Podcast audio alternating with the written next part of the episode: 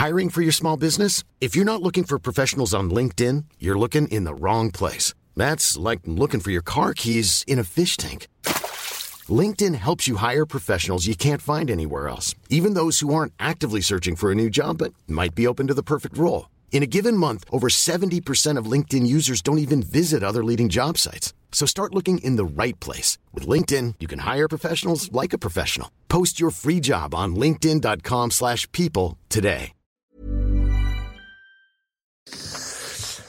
Bonjour à tous et bienvenue ce matin à l'heure de pro. Il est possible que la campagne présidentielle d'Anne Hidalgo signe la fin de la carrière politique de la maire de Paris. Les observateurs découvrent avec effarement qu'Anne Hidalgo n'a pas grand-chose à dire, qu'elle le dit plutôt mal, qu'elle n'imprime pas, qu'elle est incapable de changer de braquet ou d'impulser une énergie. On peut être maire de Paris par hasard, par chance ou par coïncidence. Anne Hidalgo a profité du travail de Bertrand Delanoë. Elle n'a jamais été élue au suffrage universel direct. Elle a gardé en juin dernier son siège au bénéfice d'une alliance avec les Verts puisque la liste qu'elle conduisait, Paris en commun, a obtenu moins de sièges que celle de Rachida Dati, changée d'avis. Aujourd'hui, Anne Hidalgo ne décolle pas au point qu'un sobriquet colle désormais à son action, Madame 5%. Samedi dernier, elle était à Lille. Elle n'a cité ni Jaurès, ni Blum, ni Mitterrand. Elle avait même oublié Pierre Mauroy, un comble quand on est à Lille. Anne Hidalgo fera-t-elle moins bien que Benoît Hamon, 6,36% des suffrages en 2017 C'est une éventualité qui marquerait la mort du Parti socialiste et sans doute le retrait à moyen terme de celle qui ne fut jamais qu'une apparatchik du Parti socialiste. Vous allez l'inviter au micro, non? C'est pas une apparatchik. Bonjour. Bonjour, pardon, excusez-moi. C'est une vraie- je- je- Ah bah c'est une vraie apparatchik. C'est l'archétype de la parachik. Non, c'est pas 25 une apparatchik. Bonjour Jérôme Béglé. Bonjour euh, Jean-Claude Dacier et bonjour Christian Gérondeau. La religion écologiste, on va en parler dans une seconde. Ce livre est absolument incroyable. Euh, pourquoi il est incroyable? Parce que vous dites l'exact contraire de ce qui est dit généralement dans les médias. Moi, je suis très ennuyé avec votre livre parce que euh, mon esprit très fort de contradiction que j'ai me pousse à écouter tout le monde. Mais vous dites des choses tellement absolument incroyables que je vais vous interroger tout à l'heure. Tout- où le monde entier se trompe, où c'est vous mais on en parle dans, dans deux secondes, parce que sur Anne Hidalgo, euh, je rappelle, euh, Philippe Guibert, que vous avez travaillé, vous, avec euh, Jean-Marc Ayrault, vous avez dirigé le SIG, le service d'information du gouvernement. Je disais tout à l'heure, on peut être maire de Paris par hasard, par coïncidence, par chance aussi, ça existe. Et puis les- forcément... Les difficultés d'Anne Hidalgo dans cette présidentielle sont tout à fait réelles. Mm. Mais, mais je trouve que vous chargez un poil la barque. Je vais vous dire juste pourquoi. Oui. Euh, parce que d'abord, c'est pas du tout une femme d'appareil. C'est un apparatchik, c'est quelqu'un qui s'occupe de l'appareil. C'est pas vrai. Elle a été Elle a été élue, élue où elle Putain a de été élue au suffrage universel à la mairie de Paris. Non. Donc, euh, Non. Suffrage universel, euh, non. Oui, mais C'est comme, un tous les vote maires très- de, comme tous les maires de France. Euh, Pas tous les maires de France, les Au- maires de Paris, Lyon, Marseille.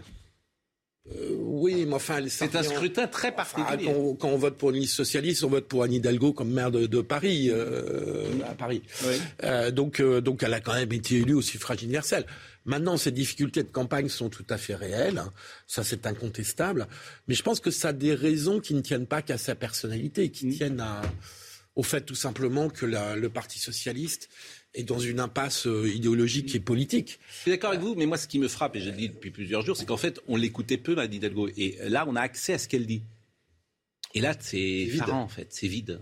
Pardonnez-moi de le dire C'est comme un peu creux, ouais. Ben, c'est- ben oui, ben c'est- Non, même si vous qui le dites Mais en vous-même. outre, on voit quand même ce qu'elle a fait. On voit quand même, on peut juger tous les jours, les Parisiens peuvent le faire Ouais. tous les jours, juger de sa- la qualité de sa gestion euh, à Paris quand même. Quand vous C'est disiez qu'elle c'est est- phénoménal ce qui se passe à Paris. Oui. Quand vous disiez qu'elle est une apparatchik, à 25 ans, elle devient inspecteur du travail. Oui, mais ça, ça, Puis- ça n'a rien à voir avec Non, mais Attendez, ça, c'est attendez. merci les Non, non, attendez. socialistes. voilà. Puis après, elle est chargée de mission pour la formation Elle professionnelle a au ministère du Travail. Et après, elle travaille au Bureau international du travail. Donc, elle a toujours contrôlé le travail des autres jamais. sans travailler elle-même. Bon. Ça, ça n'a un- rien à voir avec le fait d'être une apparatchik. Bien sûr, bien sûr. Elle a jamais mis vraiment la main à la pâte, euh, Bon, diriger une on va parler d'Alençon, on va parler de plein de choses ce matin, mais Monsieur Gérondeau est là. La religion écologiste, climat, CO2, hydrogène, la réalité, elle a fait fiction.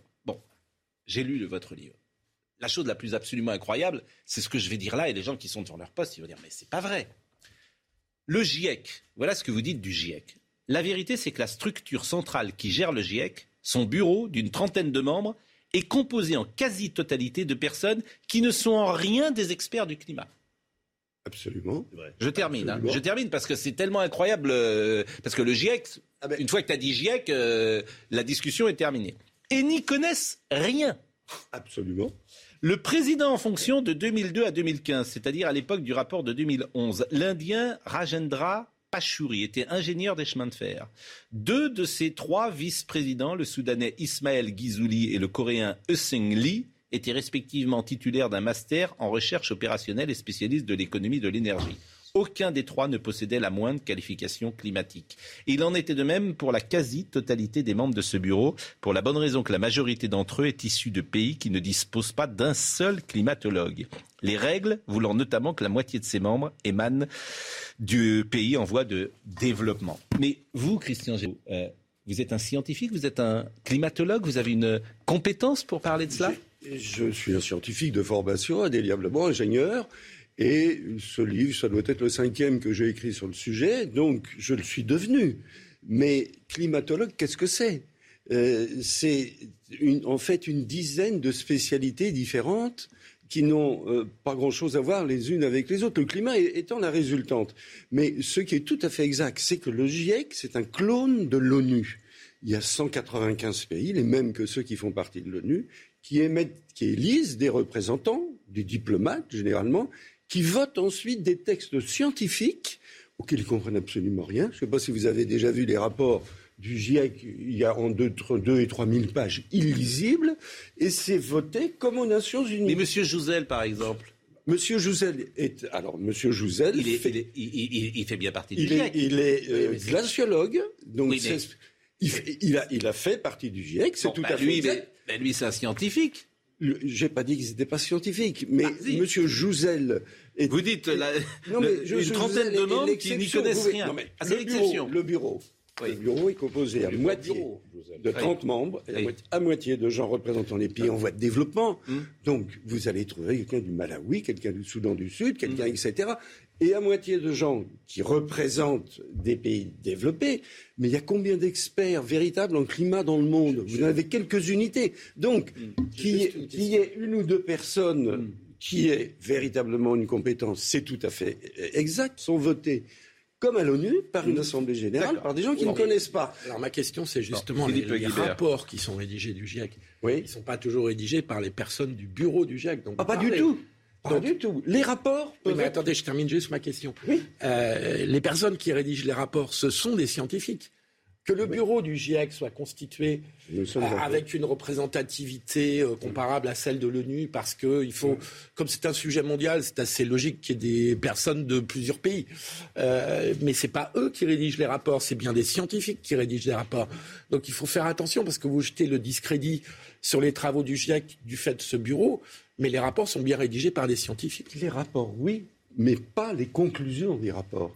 Et les conclusions des rapports, souvent, n'ont aucun ah oui, ça, rapport avec ce qu'ont écrit les scientifiques, mais aucun. Où on prend parfois l'hypothèse la plus haute, par exemple, ou la plus dramatique. Ça, c'est Les hypothèses, dont, pour certains cas, et le plus important d'entre eux, ont été organisées, je dirais, par des groupes de pression au sein du GIEC. Mais je prends un exemple parce qu'il est fondamental quel est l'avenir des énergies renouvelables euh, Le GIEC a écrit il y a dix ans, les énergies renouvelables peuvent répondre à 80% des besoins de la planète. Faux. C'est totalement faux. Ça ne figure pas dans les rapports. Ça figure dans la déclaration de M. Pachouri, que vous avez citée, qui ne repose sur rien. Parce que, pourquoi il dit ça alors Personne ne pense que. Parce que ce sont des gens convaincus. C'est quoi la motivation La motivation, c'est que le monde va à la catastrophe. Il doit bien y avoir une solution. Donc, à partir du moment où vous prenez le raisonnement dans ce sens-là, mm. bah, vous dites absolument n'importe quoi. Si vous ne partez pas du raisonnement logique, qu'est-ce mm. qu'on peut faire? Mais là, c'est très grave parce que le monde entier, on en est à 1000 milliards d'investissements dans mm. les énergies renouvelables. Ça vient de ce rapport. Quel est le vrai chiffre? C'est pas 80 c'est 10% de la part que les énergies renouvelables peuvent apporter. c'est éolien, énergie solaire. Et... Parce que l'éolien et le solaire ne peuvent faire que de l'électricité. Et l'électricité, c'est le quart de l'énergie qu'on consomme. Comme l'éolien et le solaire, ça ne marche pas tout le temps. Ça peut faire mettons 40% euh, du, quart, ça fait 10%. et ça on, en parlera tout à l'heure, on va parler d'Alençon dans une seconde. C'est un vrai débat quand même, parce que le rapport du RTE ne dit pas ce que vous dites. Que, ah, alors, le RTE... Pousse feux, pousse des feux Non mais le RTE, alors le RTE, ça est arrivé il y a deux jours, trois jours. Hein. Bon, le RTE, qui a dit le RTE, c'est 50-50. Qu'on avait besoin et du nucléaire Voilà. et des renouvelables, que le nucléaire pourra pas Pour l'électricité, le couvrir on est d'accord. tous nos Alors- besoins en électricité qui vont exploser. Et le RTS, le RTE, c'est l'organisme français qui euh, gère. euh, qui a rien à voir avec Grosso modo, Voilà. grosso modo, très proche d'EDF, si vous voulez. Pas- C'est c'est l'organisme qui distribue l'électricité. Nous sommes d'accord. Bon. Qui transporte l'électricité. Eh bien, ce, ce- ce rapport du RTE Ouais. est dramatique. Tellement il est faux. Alors, Ah oui, je- mais- non, non, mais monsieur- attendez. Euh, Quel est, le, quel est le préalable du rapport Ouais. Un large consensus, je le lis parce que Ouais. je l'ai noté, veut que ces centrales actuelles, on en a 54, ne puissent dépasser 60 ans de vie. Donc, il va falloir les arrêter, construire quelque chose à la place. Ce large consensus, il n'a pas traversé l'Atlantique. Parce que les mêmes centrales en Atlantique, on est en train de les prolonger à 100 ans. Il n'y a aucun Et besoin pourquoi de alors pareil le mobile du RTE, la motivation du que RTE voulez-vous que je vous dise? Il n'y a plus de compétences dans l'administration française. J'ai connu l'époque. Ils sont proches de l'EDF, J'ai connu l'époque. Mais non, mais a droit au cœur, cet argument, Pascal. j'ai connu l'époque où. Oui, mais vous pouvez où- pas avoir raison contre tout le monde. quoi.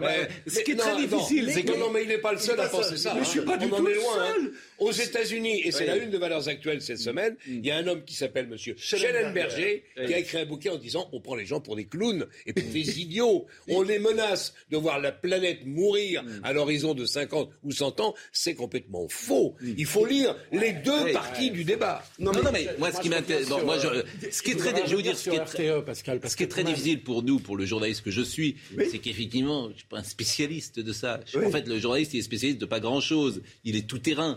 Oui. Donc, euh, euh, pour aller sur un terrain aussi pointu. Oui, mais là, ce sont des faits. Alors, il y Ah a oui, un mais le RTS, c'est un fait. Vous dites, euh, vous, Ah non, vous, non, vous, RTE, vous- c'est un rapport. non, mais vous, vous, vous, vous, vous- vous frappez en Mais touche et vous dites, euh, l'administration, ils sont pas bons. Mais si, je- ils font de la politique. Non, mais Ah, ça, c'est faits. autre chose, Ils font de la politique. Ça, c'est non, autre chose. Non, non, moi, je suis pas d'accord. C'est autre avec chose. ça. Un fait. C'est on autre chose. parle de fait, j'ai Oui. connu l'époque Oui. où on faisait six tranches nucléaires par an. Oui. On, on- on en a fait euh, plus de 70, 50 quoi. en 15 ans. Oui. 6 par an. Oui. Là, on est en train d'en faire une Non, mais que le nucléaire, je suis d'accord avec Mais vous, non, le nucléaire, c'est formidable, ça, coûte 15 moins ans, cher. je- Bon. On n'est toujours pas capable Philippe d'en faire une. Philippe Guibert, et après on parle d'Alençon. Euh, D'abord, le nucléaire, le prix du nucléaire a explosé. Enfin, Non. le. Si, le père de Flamanville, il a explosé ses factures. facture. Ah non, oui. Attendez, je oui, mais ça, c'est pas le prix Euh, du nucléaire, ça. C'est euh, le prix de la construction. Eh ouais, mais donc le prix de la construction, le comparer le prix de la construction aujourd'hui avec celui qu'il avait dans les années 70, Mm. au moment où on a lancé le nucléaire, est, est une comparaison fausse. Et d'autre part, RTE, vous dites que ce sont des incompétents, c'est un peu une information, euh, pardonnez-moi, euh, complètement gratuite, euh, sont des gens qui précisément sont plutôt proches d'EDF, donc qui sont plutôt dans une culture pro-nucléaire. Donc si eux disent on va continuer le nucléaire, on va même construire de nouvelles, de nouvelles centrales, mais ça ne suffira pas parce que toutes les simulations qu'on a sur l'électricité, notre consommation d'électricité à horizon de 20 ans ou de 30 ans montrent qu'il faudra que le nucléaire ne suffira pas. Je ne vois pas au nom de quoi. C'est vrai que le RTS, c'est pas le GIEC, c'est un bon argument. Bah Alors oui, Jean-Claude dit ils font de la bah politique, oui. moi je peux pas Non, vérifier. bah, mais il bon. fait de la politique à partir Bon. du moment où Monsieur Gérondeau, et après on parle Le d'Alençon. RTE, c'est au réseau de transport mais je vois même pas où tu veux en venir, franchement, parce que que le père de Flamanville ait Il y a- dépassé il ses y a budgets, oui. nucléaire. Mais en Chine, il y en a X qui fonctionnent très bien.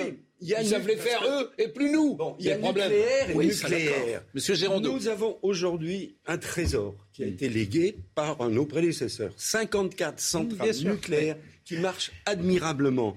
Le rapport de RTE écrit, un large consensus veut qu'il faut les arrêter. Mm. C'est faux. Oui, ça c'est vrai, vous avez raison. Il n'y a pas un consensus pour Et arrêter les. de la politique. Mais, non, si on les, con- mais vrai. si on les conserve, Oui. comme on a en, en plus un peu de Fessenheim pouvait continuer. d'énergie renouvelable, Évidemment, c'est un scandale d'avoir fermé Il Fessenheim. pourrait continuer. je suis C'est une honte.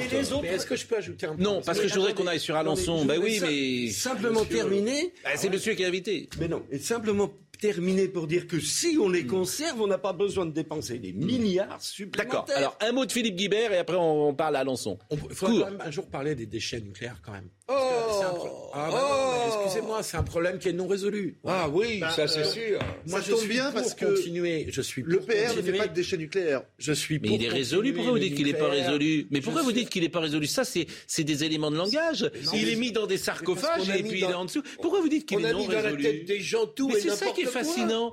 On a une solution pour les déchets nucléaires. Ah Elle ne vous convient pas. on Ben, les on les, enfouit. on. Ah oui, ça c'est ce qu'on appelle une solution. Bah, c'est mieux que mais- les terrils dans le Nord. Eh, c'est mieux que les terrils dans le Nord. Philippe, l'EPR ne, ne crée pas de déchets Mais, mais, euh, vous voyez, ça, ça fait partie des éléments de langage qui sont euh, agaçants parce qu'en fait, on a une solution. Simplement, ils sont enfouis.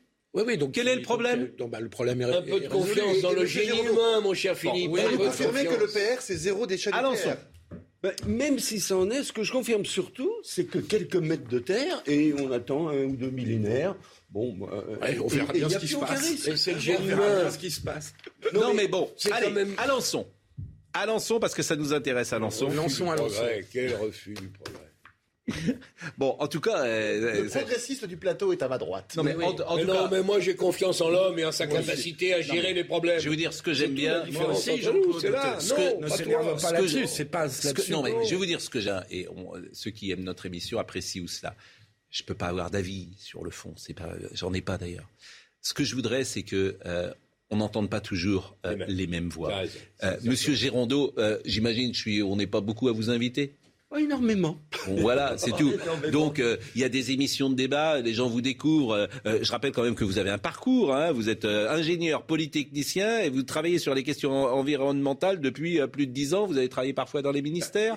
Bon, J'ai été monsieur sécurité routière au Bon, début de ma carrière. voilà, donc, bon, va parler de sécurité bon. routière euh, oui, ben, on parlera peut-être du permis à point. Donc c'est intéressant parce que bon, je, voilà, vous n'êtes pas un illuminé, c'est ce que je veux vous dire. Mais alors, euh, les, les journalistes qui font de la morale et qui euh, dictent le bien et le pas bien aujourd'hui en France, c'est pas le choix des invités déjà euh, que euh, on, voit effectivement la- leur subjectivité. Donc moi j'essaie d'inviter tout le monde. Non, mais il y a eu plusieurs émissions sur le même sujet. Oui.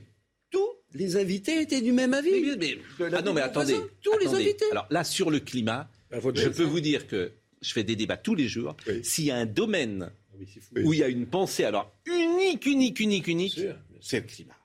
Et vous n'imaginez pas les pressions qu'on... Alors Il peut-être à juste pensée- titre hein, Il y a d'ailleurs. une pensée unique parce qu'il y a un consensus des scientifiques. Ben, Mais c'est pas vrai. C'est pas vrai. Mais ce n'est pas vrai. Y a- Mais c'est fou quand même de balancer des Écoutez, trucs je vais quand même dire, il y a en Mais France, insensé. il y a- il y, a en France une association qui s'appelle. me des- fasciner, en Oh, Mais euh, monsieur n'est pas scientifique. Mais- monsieur, Mais bien sûr. Et Greta, Thun- et Greta Thunberg, elle en revanche, elle est scientifique. Mais je parle En fait, en fait, en fait, elle se tait maintenant. Tu fais version sur Mais Greta. la dernière star, la dernière star des climatos Écoutez, dans ton genre, c'était Greta Ce qui est Thunberg. sûr en Je tout cas, Formidable. ce qui est sûr en tout cas, c'est que les gosses de 20 ans, ils sont persuadés que le Mais monde, gosses de 20 ans, est fini. Le, le gosse de 20 ans, Oui, c'est autre je- chose. irresponsable. À mon Allons-y. voisin, qui a une association en France qui s'appelle l'Association des climato-réalistes. Vous trouverez son site. Oui. Il y a des académiciens, il y a des, il y a des professeurs, il y a tout ça. Enfin, Qui- Monsieur Jouzel, c'est quelqu'un de crédible et sérieux. Oui. je l'ai reçu parfois, c'est pas n'importe qui. Qui donc? Yves Jouzel, c'est Yves. Oui, hein, Jean, Jean. Jouzel. C'est vraiment voilà, c'est quelqu'un de convaincant. Absolument. Voilà, moi je l'ai, c'est vraiment quelqu'un de remarquable, disons-le. Je ne, je ne conteste absolument pas. Ce que je contesterais, c'est ce qu'on lui fait dire et qu'il ne dit pas. Il a par exemple constaté qu'il y avait eu, il y a euh, quelques milliers d'années, des variations brusques de température de plus de 16 degrés. Absolument. Bon. Et dans le rapport du GIEC, vous voyez que depuis 500 000 ans, il n'y a pas eu de variation de température de plus d'un degré. Donc, on Ça, c'est ce que vous dites. Alors, Exactement le Vous écrivez ça d'ailleurs. Le fait que le climat change actuellement n'est pas discutable, mais l'examen du passé montre qu'il a toujours changé et souvent beaucoup plus qu'aujourd'hui. Si l'on se limite aux 500 000 années qui ont précédé notre époque et qui se sont euh, et qui sont bien connues par les forages effectués dans la calotte glaciaire du Groenland et dans l'Antarctique, il apparaît que ces temps lointains ont connu des alternances de longues périodes glaciaires et de courtes périodes dites interglaciaires, telles que celle qui euh, telles que celle qui a commencé il y a environ 12 000 ans et que nous avons la chance de vivre. Et les variations des températures moyennes entre les unes et les autres étaient de l'ordre de plus de 10 degrés. Bon, oui, là, il n'y avait que- pas de voiture. Est-ce que vous permettez de donner un exemple court? Ouais, mais 1505, Louis XII donne un Ah, terrain dans les On qui s'appelle. Geoffroy Carl. Geoffroy Carl. À l'époque, donc c'est à 1850 mètres d'altitude. À l'époque, c'est une terre riche, arable. On cultive, on élève. Il le donne à sa femme, Madame Carl, qui tient un journal intime. Donc on sait exactement ce que ça produisait. Arrive ce qu'on appelle le- l'optimum climatique à la fin du XVIe siècle jusqu'au XIXe siècle, et les glaciers descendent. Glacier blanc, glacier noir. Et donc cette terre devient une terre glaciale. Aujourd'hui, effectivement, c'est incontestable. Les glaciers remontent, mais la, la, la quantité de neige et de glace de cette, euh, de, de cette terre est inférieure à ce qu'il y avait au XVe siècle, enfin au- à 1505. Ce qui veut dire donc qu'aujourd'hui, il fait moins chaud qu'en 1505. Et ça, c'est documenté, Oui, c'est un écrit. processus, euh, Bah, non mais je vous donne un exemple très précis Est-ce qui se que je passe peux en juste, France et qui est documenté. Ah oui, mais c'est. Moi je, moi, je remarque juste que les émissions de gaz à effet de serre, ça, vous le trouvez euh, sur tous les documents, Oui. elles sont concomitantes de la globalisation. C'est-à-dire que depuis qu'il y a eu des pays émergents, depuis que la Chine, notamment, devient un pays émergent avec Faut une que la Chine consommation. c'est mieux. C'était mieux quand la Je Chine ne dis pas le pauvre. contraire, je dis pas le contraire, mais la- la- la- l'explosion des gaz, à, l'explosion des gaz à effet de serre Oui. est Va avec le réchauffement climatique, j'ai compris. Ouais. Réchauffement. C'est pas prouvé scientifiquement, excuse-moi. hein. Non, mais c'est concomitant, il dit. Non, alors- ou pas Je, je vais répondre autrement. pas, faux, non, mais c'est une très bonne question. Très bonne Est-ce que ces émissions peuvent diminuer? Oui. Depuis, Non, mais c'était pas ça. depuis, non, non, mais depuis le congrès de Rio, il y a Oui. 30 ans, chaque année, Oui. et ça va être dans les jours qui viennent, la COP 26 à Glasgow va dire faut que ça diminue. Oui. Et qu'est-ce qui se passe? Ça augmente depuis 30 ans sans arrêt, et ça continue. Vous avez vu qu'on on, vient hein. de dire que. ah ben, et pourquoi? Parce que c'est la sortie de la pauvreté. Le CO2, ça veut dire qu'on utilise, qu'on utilise de l'énergie. Il n'y a Bien pas sûr. de sortie de la pauvreté sans Mais- énergie. oui, mais, oui, mais. C'est le lien avec Donc, la ce qu'il dit, Non, c'est concomitant. on laisse les pays pauvres pauvres. Mais Mais voilà. c'est pas ça ma question. Bah, c'est pas ça, c'est- ça, c'est la réponse. C'est quand même ma réponse. Non, non, là, vous êtes de mauvaise foi. Oh, bah, Sa question, c'est de dire Merci. que euh, l'augmentation de la température est, est artificielle. Elle est liée, en l'occurrence, à la sortie de la pauvreté de ces pays. Vrai ou pas absolument. Je, ça se discute parfaitement, donc je ne répondrai. Non, mais, Mais c'est concomitant. C'est- C'est Oui, factuel. mais il y a eu. Mais attendez, euh, Merci. ça vient d'être évoqué. Il y a eu des variations tout le temps. Y bah oui, mais attendez, euh, lisez le livre d'Emmanuel Leroy Ladurie, le, Mais- climats ça, de l'an pas- 1000. c'est pas ça C'est question. c'est pas la question. Enfin, c'est l'intérêt. Non, mais ce qui est Soyez- très- Ne soyons jamais de mauvaise foi dans nos discussions. Il souligne que les pays émergents, là où le CO2 euh, augmente pour les raisons qu'on vient de dire, il se trouve que la température augmente en même temps. Et il met un rapport entre Ben, les je vous deux. réponds. Laissons les pays pauvres pauvres. Non, mais c'est démagogique, mais il n'y a pas de. c'est pas la réponse à la question. Monsieur. Pascal, C'est pas la réponse. Ça, c'est Monsieur très- Girando. non, mais c'est une question très Oui. importante. Très important. Ah On oui. va comparer deux pays, l'Inde et la Chine. La Chine, tout le monde dit c'est le mauvais élève. hein. Ils ont fait plein de centrales à charbon, un ou deux par semaine, et ils émettent beaucoup de CO2. L'espérance de vie en Chine, l'espérance de vie à Pékin est la même qu'à Paris. Ils- oui, Pas oui.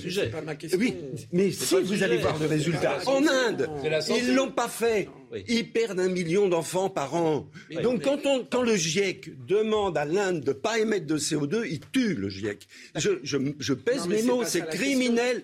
Mais c'est criminel. Il y a un million de morts. Alors que dit que Non, dit on peut augmenter. Ce que vous voulez dire, c'est qu'au fond, on peut augmenter, que ça n'a pas d'incidence, c'est pas grave. C'est pas ça que je dis. Je Ah, dis deux. on n'a pas le choix parce que Monsieur Modi, le Premier ministre indien, il veut pas voir les Indiens mourir. Mais il vient peut-être qu'on peut Mais, augmenter. Mais il vient d'ouvrir- l'Inde, l'Afrique, la mais Chine et tous ces pays. On n'y peut des rien. besoins énergétiques qui Mais- sont les mais leurs. c'est pour ça C'est qu'on- impossible. Ben, la, On rêve. discussion, la discussion est en place. Monsieur Modi vient d'ouvrir Bon, 100 la pause. nouvelles mines de charbon parce qu'il veut Évidemment. pas que les Indiens Comme nous l'avons fait au La pause. 19e siècle. Et au nom de quoi sur France 2 en ce moment. le je dis, GIEC dit n'émettez pas de CO2 et continuez à mourir.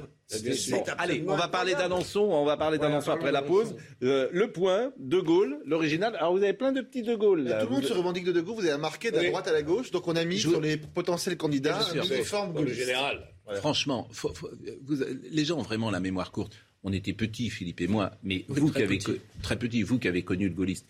Le gaullisme, jamais un homme n'a été autant attaqué de son Oui, vivant oui, oui. que le général de Gaulle. Je veux dire, les gens tra- le traitaient de. été Tous les prédécesseurs de ces jeunes Non, gens. arrêtez. Le, le- je veux dire, le, Vous le- allez le- être gaulliste, vous, bientôt. voilà. le- euh, vous auriez eu. euh, Ça euh, vous dérange, euh, Jean-Claude? Oh, Le gaullisme vous on, a le droit, pas. on a tous le droit de je changer suis d'avis. gaulliste de gauche, je, suis- je suis un Non, bon mais chevènementiste Philippe, depuis Philippe, de gauche. soyez, Non. soyez, soyez de, de- de- comment dire, euh, de bonne foi. Vous auriez 30 ans en 67, vous défileriez dans la rue en train de dire De Gaulle dehors, De Gaulle dehors, vous. et vous le traiteriez de fasciste. C'était un fasciste pour vous. Bah, Oh, si, alors, parce que le non, coup d'État permanent. Arrêtez. Ah, le coup d'État permanent de Mitterrand, c'est un grand livre. Ah bah oui, c'est un second livre. je- Et scientifiquement. Alors, Mitterrand s'est dans l'uniforme de De Gaulle avec une, euh, aisance. euh, Qu'est-ce que vous êtes refaire la. 5 République. Je vous assure, le jeudi, Ah faites attention parce que le jeudi, vous parlez trop et c'est. Hein, ça agace les gens. Le point, euh, De Gaulle, euh, l'original et euh, la pause. Et la copie. Le pape la religion écologiste. C'est marrant parce qu'en même temps qu'on parle, euh, mais je voudrais qu'on parle d'Alençon, mais en même temps qu'on parle là, dans cette interruption, vous faites un parallèle vraiment très rigolo entre le mot religion, vous l'expliquez, entre la chrétienté et l'écolo. Jusqu'au pape, dites-vous. Euh, jusqu'au le pape a écrit Notre sœur, la terre. Moi, j'ai été élevé avec la Genèse, l'homme est à l'égal de Dieu et la terre est à sa disposition. C'est exactement l'opposé de ce que dit le pape actuel. Il a été converti à la religion écologiste. Son, son encyclique Laudato aussi, il n'y a pas un mot différent des rapports donc, du GIEC. donc c'est assez marrant euh, le parallèle que vous faites. Bon, je voudrais qu'on parle d'Alençon parce que tout à l'heure on fait une journée spéciale euh, écologie aujourd'hui parce qu'on sera avec Fergan Azihari qui a écrit Les écologistes contre la modernité. Vos deux livres seraient complémentaires et je vous ai invité ensemble parce que c'est vraiment deux paroles qu'on entend nulle part ailleurs. Donc euh, tant mieux. Je témoigne. Mais non, mais tant mieux qu'on puisse. J'invite les gens qui sont intéressés par ce débat à se mm. précipiter en librairie dès aujourd'hui. Le livre de l'américain Schellenberger, mm. pareil, s'appelle Apocalypse Zéro ou quelque chose comme ça. Bon. C'est aussi un, quand on s'intéresse à ces questions, mm. qui sont, semble-t-il, quand même importantes, oui, bien sûr. de cette planète, il faut lire et pas, et pas, écouter la petite musique des uns et des autres qui, disent toujours la même chose. Oui, mais c'est pas parce qu'on dit aussi toujours la même chose qu'on a tort. Non, mais il faut lire, il faut au moins avoir le courage intellectuel. Il faut au moins avoir le courage intellectuel de s'informer. La, Terre est plate, euh, c'est une thèse qu'on n'entend pas assez. Jean-Claude. L'histoire. Oui, non, non, non, attendez. L'avenir t'appartient. Galilée. Bon. Alors, Alençon. Voyons ah. d'abord ce qui s'est passé cette nuit à Alençon. Vous savez que dans la nuit du 26 au 27, le quartier de Persaigne à Alençon a été le théâtre d'impressionnantes scènes d'émeutes. Voyons ce qui s'est passé cette nuit euh, avec Vincent Farandez. Toute la nuit et jusque dans les halls d'immeubles, les policiers ont patrouillé dans le quartier de Persaigne à Alençon. Contrairement à la veille, la nuit dernière s'est déroulée dans le calme. Mais selon le vice-président de la région Normandie, il faut aller beaucoup plus loin qu'un simple renfort policier. Quand je dis qu'il faut vider cette tour, c'est-à-dire qu'il faut la fouiller de A à Z, puisqu'on sait que tout est caché là-dedans, euh, qu'il faut ne plus avoir de scrupules, qu'il faut aller chercher les trafiquants, les objets des trafics divers et variés, encore une fois, et punir tout cela. Euh, les hmm. CRS, ils vont rester là 3-4 jours, ils vont repartir, ils vont aller ailleurs, et ça va continuer. Des propos qui font écho au témoignage des habitants de ce quartier, gangréné par le trafic de drogue. C'est très efficace pour le quartier, oui, mais bon, le jour qu'ils vont repartir, ça recommencera. On n'a pas l'habitude de voir ça aussi. Euh, moi, j'habite ici depuis 15 ans. Depuis toute petite, j'habite ici. Je suis. Ouais, quand même, c'est chaud. Donc voilà quoi. C'est qu'il y a eu trafic de drogue ici. Eh bah oui, oui, oui, il y en a pas mal. C'est un peu compliqué de vivre avec ça, mais bon, on apprend à vivre avec. Certains riverains réclament l'installation d'un commissariat de proximité et retrouvent son calme. Je vais vous faire euh, entendre, écouter une séquence qui dure deux minutes. Et vraiment, euh, je félicite euh, Jeanne Cancard et Fabrice Elsner qui sont sur place parce qu'ils ont interviewé des jeunes. Et dans cette séquence qui dure deux minutes, vous avez toute la société française. Vous avez des jeunes, euh, des jeunes qui ne reconnaissent plus l'autorité, des jeunes qui ne comprennent pas pourquoi la police intervienne. Et on se dit que vont devenir ces jeunes dans cette société? Je trouve formidable d'écouter en fait le terrain d'écouter les riverains, d'écouter les jeunes. Bon. Et, après, on pourra en parler parce que quand j'entends ça, je me dis, mais quelle solution? Parce qu'il y a un autre pote qui s'est fait péter. Et il faut le libérer. C'est tout. Et pour vous, euh, entrer en affrontement avec les, policiers, c'est la façon de le libérer? Je sais pas, moi j'étais pas là perso. Là, je peux pas vous dire. Mais je crois, c'est ça, c'est comme ça qu'ils pensent, je pense. Hein. Qu'ils nous laissent tranquilles, qu'ils arrêtent de, de venir ici, chercher des trucs, faire des bavures, arrêter les gens, les frapper, les gazer pour rien. Faire passer un message. C'était tout calme ici, hein. vous avez jamais entendu parler de la ville, non Regardez, d'un coup, il se passe ça, c'est que c'est pas pour rien. il y a toujours une étincelle pour allumer le feu. On dit, madame, il n'y a pas de fumée sans feu. Voilà. Il n'y a que ça, parce qu'ils vont pas comprendre. C'est l'État. L'État, on peut parler avec eux, ils nous feront. Ils font rien pour les jeunes. Euh, ce sera toujours en différé, vous voyez ce que je veux dire On parle avec eux, on vous répondra, on vous répondra. Il n'y aura jamais de, suite ou il n'y aura jamais de solution. C'est pour ça que le quartier, il en arrive à là. Vous vous sentez un petit peu abandonné hmm Vous vous sentez un petit peu abandonné Non, pas abandonné, on n'a pas besoin d'eux. On n'a pas besoin d'eux. Il fallait y penser avant ça. Et là, le fait que les policiers arrivent en renfort à partir de, tout à l'heure. C'est pas un problème ça. C'est pas un problème C'est pas un problème. Les gens qui ont commencé ça, ils savent très bien ce qu'ils font. Hein. Ça va pas s'en arrêter à là si les keufs, ils ont pas si la police ils ont pas compris. C'est-à-dire bah, s'ils ont pas compris qu'il faut nous laisser tranquilles. Tu veux dire, c'est pas la- cette présence policière supplémentaire ce Qui soir va faire peur à, à qui que ce soit. Voilà. Est-ce que ça peut au contraire un petit peu attiser euh, Ça va, ça va, justement, ça va attiser la colère et ça va être encore plus. C'est pour ça que c'est mieux qu'ils se calment. Ceux qui viennent, ils vont pas parler. Arme automatique ce soir. calmer les trucs. P38. Et là, ça va répondre à la question. Là, ouais. RPG, dis-le. Et qu'est-ce que vous craignez ce soir Moi, je crains rien, moi. Rien du tout. Les gens d'ici craignent rien. On est chez nous. On craint rien. Des balles perdues, des balles perdues. On Qu'est-ce craint. qui peut se passer ce soir Qu'est-ce qui peut se passer ce soir Bah, ça peut péter encore plus que le- la veille, c'est tout. Alors c'était hier soir et ça a été calme. Alors je trouve qu'il y a tout dans cette séquence. Discours victimaire, d'abord très important, discours victimaire. Refus de l'autorité, Euh, désir d'en découdre. Euh, à un moment, on parle de arme automatique P38. Euh, faut nous laisser tranquilles. On est chez nous. Donc je trouve qu'il y a une séquence euh, de jeunes euh, qui euh, est tellement révélateur de ce qui doit se dire et se passer dans les quartiers que j'avais envie euh, de vous la soumettre. Mais à mon avis, enfin, je le comprends comme un discours de caïd mafieux. C'est-à-dire que Toujours que ça. euh, c'est des réactions de mafia. Alors évidemment, qui enrobe ça du discours victimaire parce qu'ils disent ça passe bien dans les médias. Mais la réalité de ce que dit ce jeune, c'est on est chez nous et qu'ils y viennent et on va se castagner. C'est un rapport de force, de mafia où l'autorité de l'État est complètement refusée puisque l'enjeu est de maintenir le territoire sous le contrôle Oui, de la mafia, comment- en l'occurrence du trafic Je de drogue. Je suis en partie d'accord avec toi. C'est plus qu'un discours de mafia, c'est un discours séparatiste, totalement séparatiste. Venez pas nous emmerder. On est chez nous, on fait ce qu'on veut. Et ça, ce, ce- ce type de discours, tu peux l'entendre comme ça, a priori, dans 90 ou 95 quartiers ou morceaux de quartiers dans notre pays. C'est pour ça que la situation est grave. Au fond, l'État, qu'est-ce qu'il peut faire? Ou il, il offre la victoire à la rue, c'est-à-dire qu'il euh, libère les deux jeunes gens qui ont été arrêtés donc euh, hier, Ah, il y a 48. il y a 48 heures, euh, et puis il laisse les choses s'apaiser, ce qu'il fait depuis 30 ans.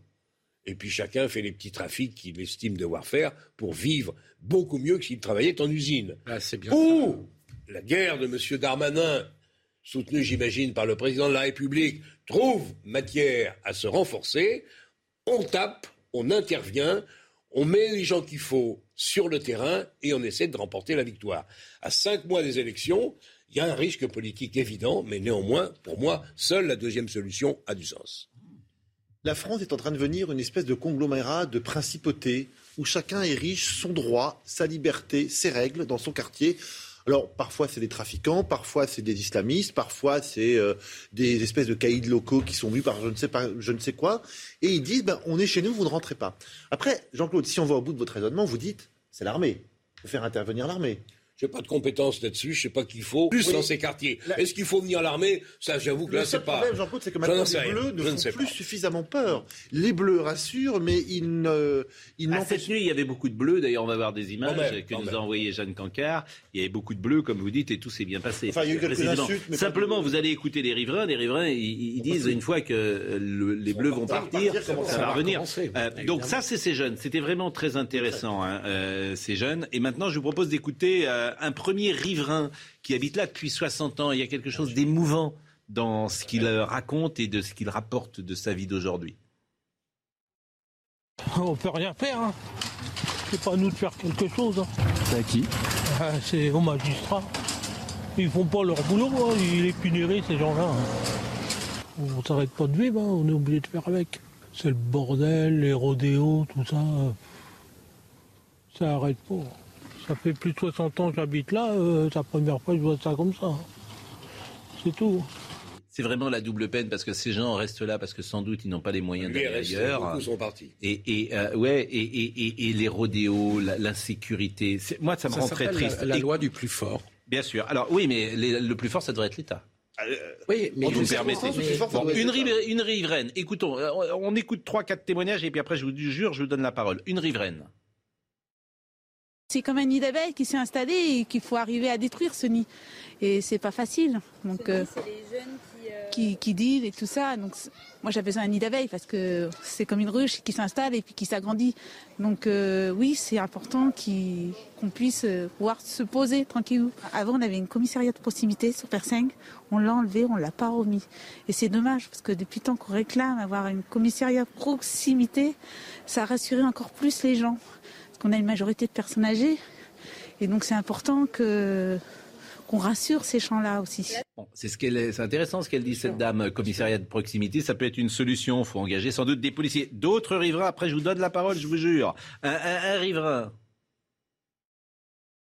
Ça démoralise euh, quand même pour euh, le, le pays d'Alençon de voir des situations comme ça. Pour les gens qui ont du mal à travailler, qui ont du mal à avoir des gros salaires, tout ça, pour se racheter des voitures, tout ça qui sont cramées, qui n'ont rien fait, c'est inadmissible. Ah bah, une fois que les forces de la police vont être reparties, euh, ça, ils peuvent se revenger tant que les personnes qui sont enfermées par, par- au trafic de drogue, euh, ça, ça peut repartir. Pourquoi je veux qu'on les entende? Parce qu'on Ah les oui, entend jamais, ces gens. Vous, on vous entend tout le temps sur les plateaux. Non, mais pardonnez-moi de le dire comme ça. Ces gens, on ne les entend jamais. Et d'ailleurs, c'est très difficile à les faire. Et c'est Parce très que les voitures qui ont brûlé, ce sont les leurs. Mais c'est très difficile à les faire venir sur le plateau parce qu'ils maîtrisent pas forcément euh, les codes de la communication. Ils sont pas aussi habiles que vous. Alors il y a que des gens, des, des toutologues qu'on entend partout, mais les gens qui sont sur le terrain, vraiment, ils m'intéressent. Et dernier passage, c'est un jeune, encore un jeune, euh, et vraiment bravo une nouvelle fois à Jeanne Cancard et Fabrice Elsner, euh, qui euh, parle et qui raconte euh, comment il vit la situation. Est-ce que toi, de voir des policiers là ici ce soir, ça te rassure? Bah, j'étais j'étais pas inquiété de toute façon. euh, Moi, j'ai rien rien. hein. Moi, j'habite tout là-bas, madame. J'ai j'ai rien, je suis pas ici. euh, Je suis, re- je suis là parce que ça, j'ai envie de voir, c'est un beau spectacle et j'ai envie d'avoir des pop-corn, mais sinon, moi, ça me rassure de rien du tout. hein. De toute façon, j'avais pas peur avant. Tu comprends ce qui s'est passé hier soir? Tu comprends ces jeunes qui s'en prennent aux forces de l'ordre? Ouais, parce que moi, enfin, on a l'habitude aussi. euh, on essaie de parler, ils comprennent pas, ils toujours dans la violence. Bah, c'est une manière de, de, de- de leur faire comprendre que voilà, que ils ont pas, il n'y a pas que qui ont le droit à la parole. Si c'est en cramant les voitures, euh, qui- que les autres, si, si c'est en cramant les voitures que les autres ils peuvent avoir leur parole, bah ils l'auront comme ça. Moi, ce que je retiens, c'est que c'est deux- c'est des mondes qui ne se comprennent plus. Et c'est ce qu'il dit, ce jeune homme. Ils ne comprennent pas. Factuellement, il dit ça. C'est des mondes qui ne se comprennent plus. Je vous assure, je Gérard sais, Collomb, quand il quitte. je sais pas ce que va devenir la France. Parce que là, je vois pas de solution. Non, d'autant plus qu'on est dans une ville de 26 000 habitants. Hein, C'est-à-dire Ville, alors. qu'on est, Mais c'est euh, vrai pour aller à Angoulême, j'ai vu Bien il y a sûr, des bandes. Toutes ces villes moyennes Et- aujourd'hui. Parce qu'elle n'en a pas vu le pire. Dans certaines grandes villes, Marseille entre autres, on tire à coups de kalachnikov ou d'armes de longue portée contre et sur les policiers. C'est-à-dire qu'on a passé un stade qui est le stade de la guerre des gangs ou un plan ça comme on veut, comment des émeutes urbaines. On tire à balles réelles sur les forces de l'ordre. Là, on a un problème. On fait comment Eh ben, il faut assumer le rapport de force. Et il faudra cacher un jour le marché économique qui rend ce système donc on- qu'on- dont on voit les conséquences extrêmement difficiles à, contrer, puisque je le répète, pour un jeune de ces quartiers qui a échoué à l'école, euh, il peut gagner 3 à 4 000, ba- euh, 4 000 euros par mois, ce qui est au-dessus du salaire médian, et que de casser un sein qui est si rentable, qui brasse autant d'argent, supposera d'agir sur le marché économique, d'où la nécessité d'une négociation musclée, mais qui sera extrêmement difficile avec des pays producteurs s'appelle par exemple le Maroc, mais pas seulement. D'où la question qui doit être débattue, moi je le redis, je sais que vous n'êtes pas d'accord, mais sur le fait que si on a perdu la partie sur une partie du marché, sur le cannabis, de libéraliser et de contrôler cette consommation. Changeront jamais, jamais. Vous êtes- franchement, c'est- Philippe. Toujours oui. C'est acté sa défaite. Jamais forts, vous ne changerez jamais les socialistes. C'est acté sa Tu défaite. te demandes comment tu vas faire, Philippe. tu te demandes comment tu vas faire. Franchement, c'est triste. Philippe, c'est un danger mortel le cannabis. C'est la triste, vérité, vraiment, la c'est vérité. triste. Je ne vous dis c'est- pas le contraire. Non, mais la C'est vérité. dangereux de le contrôler, puisque vous avez perdu la partie. Non, la vérité, si on était vraiment honnête, parce que euh, on devrait interdire la consommation de cannabis en France. Et, et les consommateurs les interdite, Pascal. Non, mais croyez-moi, les sanctionner, c'est un drame absolu. Absolu pour sais, des gosses. Vous sais. enlevez les neurones, vous enlevez. Vous n'imaginez pas. Mais si vous Pascal, savez, faut l'interdire. Dire, mais, l'interdire À avec les moyens. interdisez la cigarette. Non, parce que ça n'a mais rien à c'est ça, voir. la voiture aussi, et l'alcool n'a rien à voir. Les Mais dégâts sont pas les mêmes. vous changerez le, jamais. le- C'est le cannabis, c'est pas l'alcool. Pardonnez-moi de vous le dire comme ça. sais bien que C'est c'est pas l'alcool. Parlez aux spécialistes du cannabis. Mais je Vous êtes- ce, ce que vous dites, mais mais je trouve ça Mais, absolument euh, je effrayant. peux vous répondre Bon. quand même ou- Non, parce que mais mais c'est on, pas euh, défendable. On va, à je- Bah si, c'est je défendable, je suis propos. désolé. Je vais Euh, tenir un propos et puis après ça sera l'héroïne, et puis après ça sera Mais la cocaïne. mais non. Philippe, je vais tenir un propos On affreusement réactionnaire, donc je te préviens. De cannabis aujourd'hui. Hein donc la partie, elle est perdue. Donc tout On ne livre pas bataille. Ça, On si on livre pas bataille, on a perdu. En effet. Dans la consommation, on a perdu la Je vais bataille. tenir Oui. un po- un si on ne fait rien contre tout ce qu'a dit Pascal, qui est juste sur le plan terrible, le sanitaire, et sans aucun contrôle. C'est plus important que si je faisais vraiment, si je voulais pas vraiment, comprendre ça. c'est plus important que, euh, à long terme que le Covid, hein, si vous me permettez. Oui, le ça, cannabis. Ça, Non, mais à lutter contre le non, cannabis. On est d'accord. Ça a des ravages beaucoup plus importants sur la jeunesse. Évidemment. On est d'accord. Vraiment. pas du Et- même registre. En fait. Ah non, c'est pas du mais- même registre. Mais d'un côté, tu as un État qui prend des décisions un peu euh, Bah, musclées, et de l'autre, tu as un Mais État qui ne sait pas les prendre. Franchement, au ministère de la Santé. Pourquoi il n'y a aucune campagne qui dise ce que vous avez dit sur le cannabis? Parce que Mais le cannabis étant interdit, c'est un tabou total, on ne doit pas en parler. Oui, bon. Les campagnes qu'on veut mener On est- sur le... demandez les parents qui ont des gosses qui, euh, Mais dont les je gosses sais sont bien, tombés dedans. je- mais je sais franchement, bien. c'est un drame absolu. Mais aujourd'hui, vous êtes le que- pays le plus consommateur de cannabis. Pourquoi est-ce qu'on Il faut laisse taper les consommateurs. Parce hein, qu'on n'a rien fait, justement. Et qu'on- Allez-y. Pourquoi est-ce qu'on laisse ces principautés dont je parlais tout à l'heure s'enquister Pour une raison très simple. Les forces de l'ordre ont peur, ou en tout cas ont des consignes pour qu'il n'y ait pas d'engrenage qui pourrait mener à un dérapage, à un tir mal contrôlé, à des violences, etc. Donc, dans la peur de faire une bavure, dans la peur qu'il y ait un mort chez des gens qui sont hors la loi, on laisse les choses se faire. Moi, ce que je veux dire est horriblement réactionnaire. Évidemment, tu vas monter au plafond. Dire pire après. Bon, eh bien, moi je dis de temps en temps, si par hasard il doit y avoir une confrontation entre ces- les bons et les méchants, eh bien, le mort ou le blessé, il ne doit pas être dans les forces, chez les forces de l'ordre, évidemment. Mais- Mais, on a tellement peur de ça, qu'on n'ose ouais. plus intervenir. Je peux dire On Je je ces débats sont déjà tellement tendus. Je vous demande, euh, chacun sur un plateau, de ne pas imaginer la situation que vous venez de décrire. Et je la retire pour vous. En tout cas, le modérateur que je suis sur la chaîne de- de- qui, qui- qui m'emploie ne peut pas admettre cela. Je le dis précisément. vous mais je le vous retire, oui. comprenez parce bien je- que la peur d'un- d'une bavure, d'un dérapage, fait qu'on a paralysé les forces de l'ordre. Je- c'est vrai Pascal, ce qu'on peut simplement dire, c'est qu'il est quand même pas normal que dès qu'il se passe quelque chose d'un peu compliqué, interprétation, euh, euh, euh, on interpelle les gens, ça se passe mal, les flics passent directement à l'IGPN. Si on ne garantit pas juridiquement Oui. l'action des policiers dans des conditions qui sont souvent très difficiles avec les jeunes Ça, c'est autre chose. auxquels ils ont... C'est le cœur du problème. C'est le Bac Nord, c'est le film Bac le Nord. film Bac Nord. Évidemment. Bon, Juste un mot. très vite parce qu'il y a plein de choses et je vous êtes pense qu'il y a la peur de la bavure, je pense que tu as Oui, raison. oui, bien sûr, bien sûr. Il y a un autre élément fondamental qui s'appelle acheter la paix sociale. Oui, Parce bien que sûr. ces quartiers, C'est sont aussi quand lâche.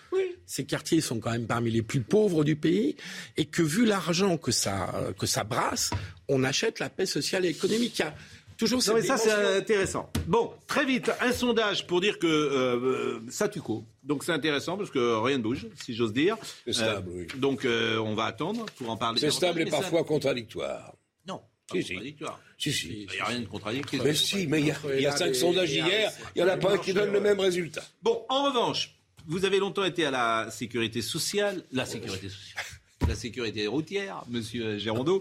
Euh, je voudrais qu'on va juste le sujet sur le permis à point et vous allez me dire après ce que vous en pensez juste avant la, pause. On reparlera évidemment de l'écologie. Voyez le sujet de le permis à point.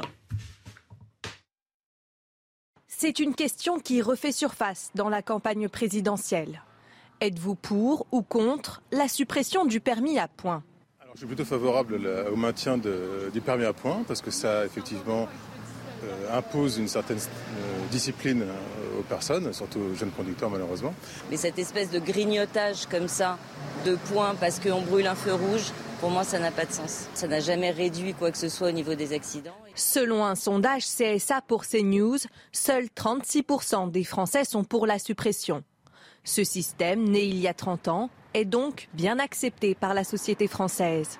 Néanmoins, les sympathisants de la gauche radicale ou de la France insoumise sont majoritairement contre et souhaitent le voir disparaître. Cela s'explique notamment par parfois euh, un aspect qui peut être socialement, euh, en tout cas perçu comme injuste par rapport au permis à points. Selon le vice-président de la Ligue contre la violence routière, Le permis à points et les radars ont permis de diviser par deux la mortalité sur les routes. Monsieur sécurité routière pendant longtemps, Monsieur Girondeau, est-ce que c'est vrai par exemple que le permis à points a permis de limiter le nombre de morts sur les routes? Il y a contribué sans aucun doute. Et là, le chiffre qui vient d'être cité est faux. Dans une époque très lointaine, quand j'ai été chargé du dossier, il y avait 18 000 morts par an sur les routes. Dans les années 70, ça. On est en 75. Exactement. Là, il y en a 3 000. Il y en a Et les 3 000 voitures et, trafic- et le trafic a triplé. Donc, en réalité, il y a des progrès. Moi, je me Et les souviens- voitures sont. On, on roule il y a Bien 50 sûr, ans en France, pied, pied au plancher. Et puis on, on s'encasserait dans les arbres Bien sans sûr. aucun problème, personne Dans ne disait rien. Et moi, je rêvais, je me disais, tiens, un jour, on pourrait peut-être mourir comme les Américains. Aujourd'hui, on conduit mieux que les Américains. Oui. On a moins de Bah, morts. c'est bien ça. Mais c'est vachement bien. Et c'est dû en partie au permis à à, à- au permis à point. Ouais, avec un petit problème quand même, c'est que vous avez 700 000, semble-t-il, conducteurs qui sont sans permis et donc sans assurance. Et vous avez écouté ce que je vous ai dit avant? Non. Bon, la pause. Ah oui, c'est vrai, oui, la pause. oui. Je n'avais même pas eu le temps de saluer celui qui va nous manquer euh, maintenant pendant une demi-heure parce qu'il doit partir euh, travailler. C'est Monsieur Jérôme Béglé. Donc je le salue. Euh, au revoir, euh, Jérôme. Au revoir, bien sûr, en toute, simplicité. Et, euh, nous recevons Fergan Azi Hari, les écologistes contre la modernité. On fait un spécial écologie euh, aujourd'hui. Euh, vous êtes analyste en politique, vous êtes délégué général de l'Académie libre des sciences humaines et membre de la Société d'économie politique. Et, vous publiez donc ce bouquet auprès de la Cité. Vous n'êtes pas un scientifique? Non. Je suis un essayiste. D'où tu parles, comme dit c'est Marx, hein, on dit ça. de- de- D'où on parle, c'est important de le dire. Alors, euh, tout à l'heure, on, parlait. euh, c'est- drôle parce que vos deux livres sont assez euh, complémentaires. Et notre ami parlait des déchets nucléaires tout à l'heure. Et euh, je vous lis, il vous donne une réponse, vous allez me dire ce que vous en pensez, monsieur euh, Aziari. Pour dissimuler les raisons de leur hostilité à cette énergie, les écologistes se cachent derrière les risques d'accidents et la question du traitement des déchets nucléaires. Ces derniers sont pourtant les résidus les mieux traités du monde industriel. De plus, nous avons vu dans le deuxième chapitre que le nucléaire civil avait un bilan remarquable en matière de santé et de sécurité. C'est vrai qu'en France, il y a 54 euh, centrales nucléaires, il n'y a pas un souci. Euh, Il n'y a pas un souci. Non seulement cette source d'énergie est l'une des plus sûres qui existent, mais elle a délivré des millions d'êtres humains des maladies respiratoires liées à la combustion des énergies fossiles. La sincérité des arguments hostiles à l'atome fondés sur la sécurité est une fois de plus mise à l'épreuve. Alors, ce qui est terrible, il y a euh, des anti-nucléaires qu'on entend matin, midi et soir. Et pourquoi ceux qui défendent le nucléaire, je pense à Nicolas Sarkozy euh, notamment, qui l'avait défendu, tous les présidents de la République d'ailleurs l'ont défendu, euh, Emmanuel Macron le défend, pourquoi cette, euh, cette position pro-nucléaire n'est-elle pas assez bien défendue en France? Bah, tout simplement parce que nous sommes aussi victimes d'une certaine hégémonie culturelle qui, pendant des décennies, a diabolisé cette, euh, cette énergie. Euh, et en fait, on ne comprend pas d'où vient cette diabolisation si on ne comprend pas qu'elle a des motivations avant toute chose euh, philosophiques. Et c'est ce que j'essaye de- d'expliquer dans cet ouvrage. C'est que l'écologie politique telle qu'elle émerge après la fin de la Seconde Guerre mondiale, sa spécificité euh, ne réside absolument pas dans la sensibilité à la qualité de l'environnement, puisque ce que j'explique, c'est que cette sensibilité, elle est partagée par tous, en réalité. Euh, je ne connais personne qui, dans l'histoire, se soit levé un matin en disant euh, j'aime la pollution. Donc, c'est une préoccupation qui est universelle.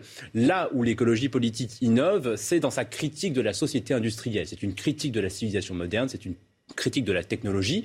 Et donc, le nucléaire est finalement le symbole de cet accomplissement technologique industriel de l'être humain, de sa euh, volonté de dominer les forces de la nature, euh, de sa quête de, de puissance, de, de prospérité, de bien-être. Et c'est cette quête. On retrouvera dans le Covid, si vous me permettez. Oui, oui, et, et C'est-à-dire que c'est les mêmes mécanismes de vouloir euh, dominer une épidémie. Tout à fait. Et c'est euh, cette quête, en réalité, que les écologistes critiquent depuis, euh, on pourrait remonter, euh, on va dire, à, à un, un penseur comme Rousseau, qui est le grand critique de la modernité. Et finalement, beaucoup d'écologistes, finalement, déclinent ce schéma euh, rousseauiste hostile à la modernité en opposant euh, l'embourgeoisement des sociétés modernes à la qualité, une opposition complètement factice, parce qu'on sait aujourd'hui que les pollutions, par exemple, font beaucoup plus de victimes dans les pays pauvres et faiblement industrialisés que dans les nations développées. Ça, personne euh, ne le dit. Et non pas parce que les pays pauvres auraient importé toutes nos usines, ça c'est n'importe quoi. Euh, Quand vous voyagez dans un pays en voie de développement, euh, c'est parce que justement, ces gens-là n'ont pas accès aux technologies élémentaires qui, pour nous,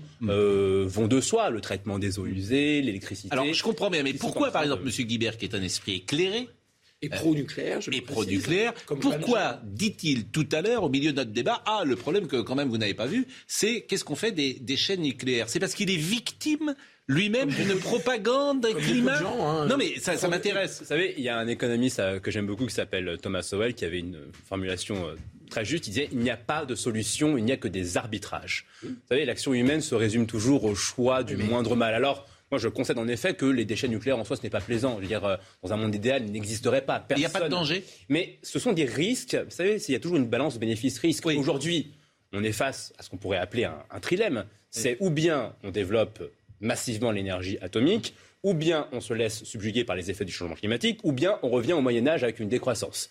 Et donc, euh, parmi tous ces risques, Un peu aujourd'hui, non, je ne Non, crois non. pas parce que si, parce qu'on sait très bien que les énergies renouvelables sont incapables d'alimenter une civilisation développée pour des défauts que qu'on liste souvent euh, intermittence, faible puissance. Donc RTE, pour revenir, Voilà, vous, je- vous partagez par exemple l'analyse de RTE qui euh, imaginait du 50-50 au fond, le, le dernier bilan d'RTE. c'est une, c'est une analyse qui manque d'ambition dans la mesure où elle cession euh, aux, aux écologistes. Vous savez, Donc ils font de la politique, Non, même RTE Je crois qu'ils font. RTE, c'est l'EDF. la politique. Vous savez, vous savez, euh, on est. Vous savez, euh, aujourd'hui, on parle de réduire euh, la, la part du nucléaire à, à 50% euh, du, du, du mix électrique. C'est un objectif qui, en soi, n'a pas de sens. Parce que nos ressources sont limitées, elles sont rares. Donc le but, si vous voulez, c'est bien d'allouer nos ressources aux solutions les plus efficaces possibles. Admettons que j'ai à ma disposition 500 milliards d'euros. Je prends ce chiffre parce que c'est celui qui circule pour évaluer le coût de la transition énergétique allemande. Est-ce qu'il vaut mieux diluer ces 500 milliards d'euros dans des solutions à l'efficacité plus que douteuse, comme l'éolien et le solaire, dont on sait, et encore une fois, même les écologistes l'admettent, ces énergies seraient incapables d'alimenter une civilisation développée, ou est-ce que l'investissement le plus intelligent ne consisterait pas à investir l'intégralité de ces moyens dans la solution Alors la, la plus parole, efficace possible la parole, euh, des questions peut-être. Monsieur Gérondeau rapport- d'abord et Monsieur Guibert après? Ben, pour dire que je ne peux qu'acquiescer, Ah je ne connaissais pas du tout Monsieur Aziari.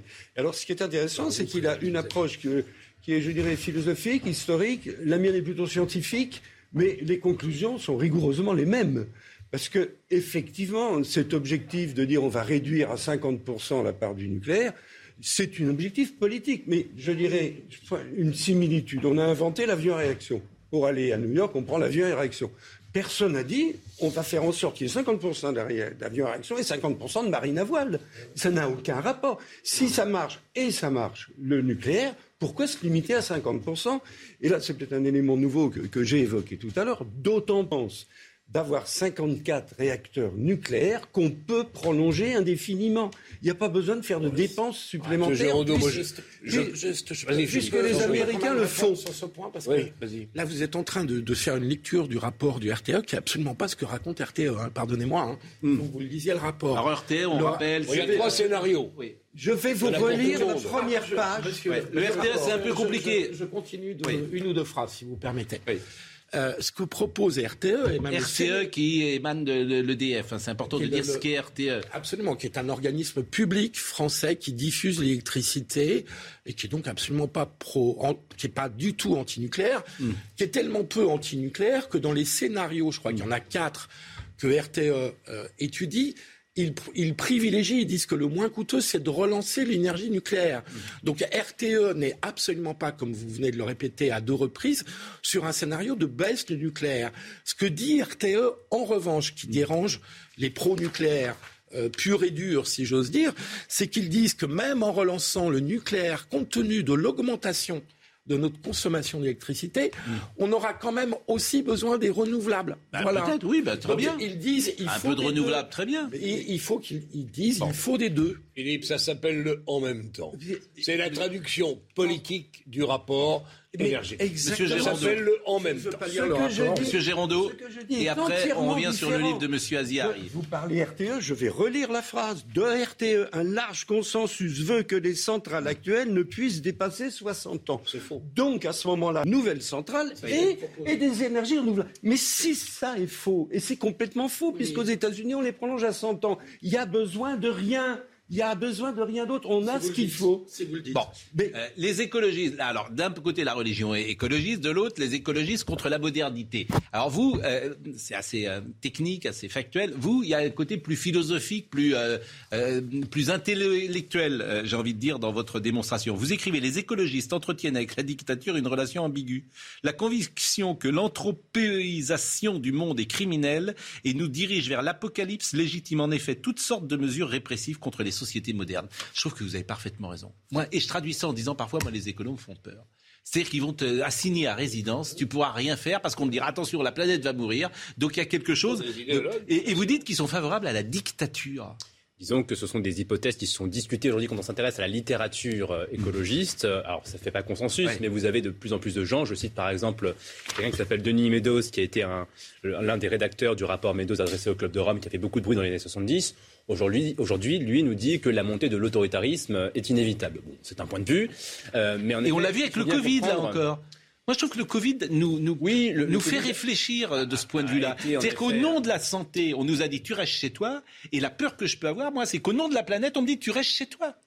Oui, c'est une tentation qui existe dans le mouvement écologiste. Maintenant, ce qu'il faut répondre à, cette, euh, à, ces, à ces discours, c'est que, en réalité, euh, ce serait non seulement euh, complètement effectivement criminel, mais aussi complètement contre-productif, parce que précisément aujourd'hui, ça l'était peut-être pour le Covid, si vous me permettez. Quand vous regardez les classes, les sociétés les plus, on va dire, celles qui ont l'environnement le plus sûr, le plus propre, sont généralement les sociétés les plus riches, donc les plus libérales, ça va de soi.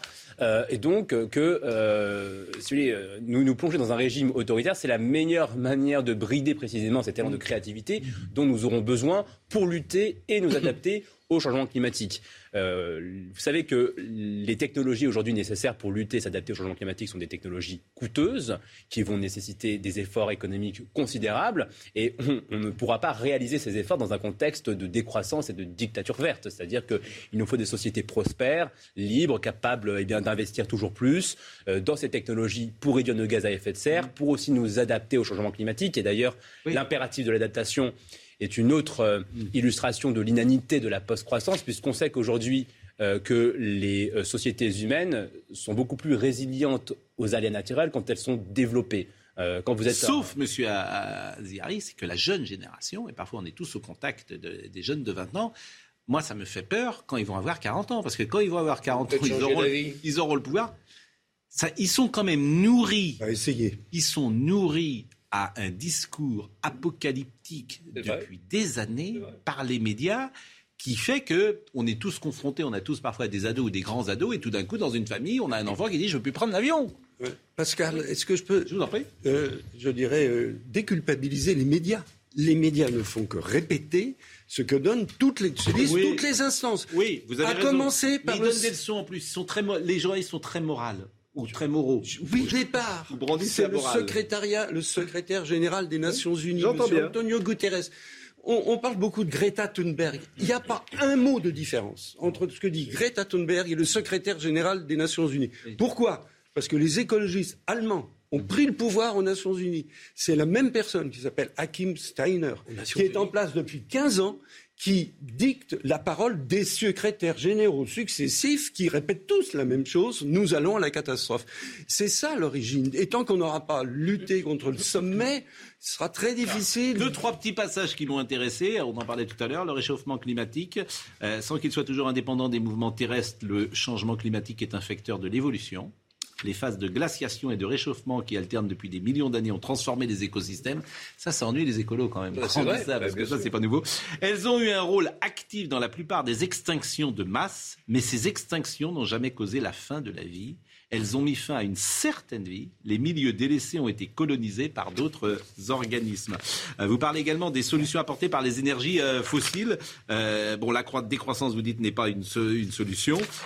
c'est vrai que les énergies fossiles qui ont souvent mauvaise presse, vous dites, à force de diaboliser toutes les énergies fossiles, on oublie la diversité de leur qualité et le fait que certaines d'entre elles ont pu apparaître comme des solutions à d'anciens maux. Par exemple, l'automobile, si décriée des citadins, a sauvé des villes de l'invasion des excréments de ces ces êtres très naturels que sont les chevaux qui tiraient nos charrettes. Le gaz a réduit Ah oui. l'exposition des pays développés à d'autres nuisances comme celle issue de la combustion de graisse animale pour s'éclairer. Dans les pays riches, des procédés innovants comme le traitement des fumées, le fil ou le pot catalytique ont réduit la toxicité de l'air.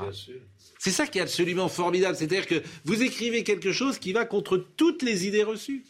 Non. Oui, parce que aujourd'hui, effectivement, l'écologie politique a été préemptée par un récit décliniste. Et on en revient en fait à la figure euh, de Rousseau, puisque c'est lui qui nous explique en effet que le développement nous éloigne d'un état de nature paradisiaque, édénique, et que c'est en, en renonçant finalement à la société moderne qu'on retrouvera un environnement pur. Donc, il faut en effet marteler que cette nostalgie pré-industrielle n'a aucune réalité, euh, euh, n'a aucun fondement historique et géographique, que les villes pré-industrielles étaient bien plus exposées à des pollutions, à des pollutions bien plus ravageuses que les métropoles modernes. Qu'encore aujourd'hui, vous savez, moi, mes parents sont originaires des, Comores, qui est l'un des pays les plus pauvres de la planète.